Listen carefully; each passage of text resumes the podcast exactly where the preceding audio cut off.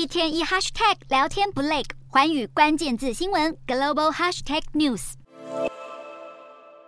住在半地下公寓的穷苦人家，拼了命想要跻身上流社会。电影《寄生上流》血淋淋描绘出南韩社会底层难以翻身的悲歌，或者是在韩剧《天空之城》中，住在豪宅的妈妈们无所不用其极，就是想把孩子送进南韩的大学名校，让南韩的学子饱受压力。南韩社会的种种现象，甚至在二零一零年就衍生出网络语言“地狱朝鲜”这个词。地狱朝鲜被认为是在二零一零年来自匿名网络聊天室，后来在世越号沉没事件后流传开来。而在地狱朝鲜中，所有南韩的孩子似乎都必须走上这一条既有的成功道路，仿佛只要一个环节出错，就会是失败的人生。最近，南韩官方有一项幸福指数的调查，针对十九岁以上总共二十二万六千多名南韩成年人进行调查，结果显示，在满分为十分全体调查对象的幸福指数是六点六八分，处于较低水平。教育和收入水准对南韩人的主观幸福感有显著的正面影响，而随着年龄越高，幸福感却是越低。